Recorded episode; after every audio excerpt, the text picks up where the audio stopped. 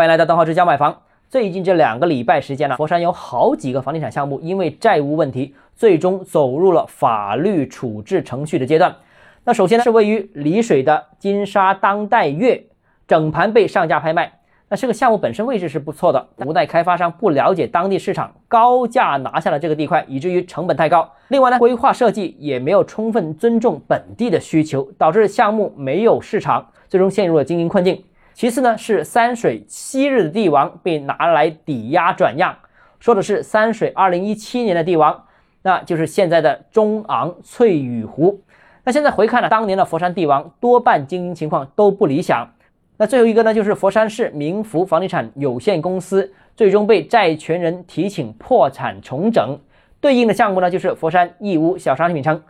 那以上仅仅是众多陷入经营困难的商业项目的其中一个。目前佛山实在太多太多商业项目了。最近的情况是，没有盖好的可能出现烂尾，盖好的可能要面对招商率极低的状况，正在经营的可能面对着客户和商家流失的情况。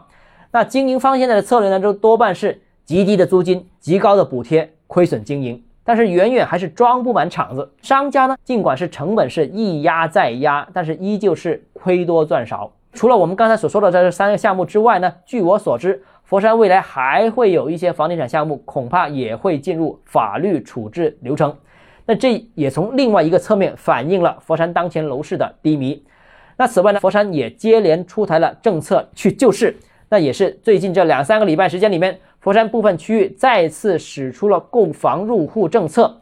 那这两天呢，又计划将公积金贷款上限拟提升至五十万元，支持楼市政策虽然是一波接一波，但当前的房地产行业的压力和困境并不亚于去年，单靠地方政策的单打独斗，你觉得会有效吗？好，今天节目到这里，如果你个人购房有其他疑问想跟我交流的话，欢迎私信我。或者添加我个人微信，账号是加买房六个字拼音首字母小写，就是微信号 d h e z j m f。想提高财富管理认知，请关注我，也欢迎评论、点赞、转发。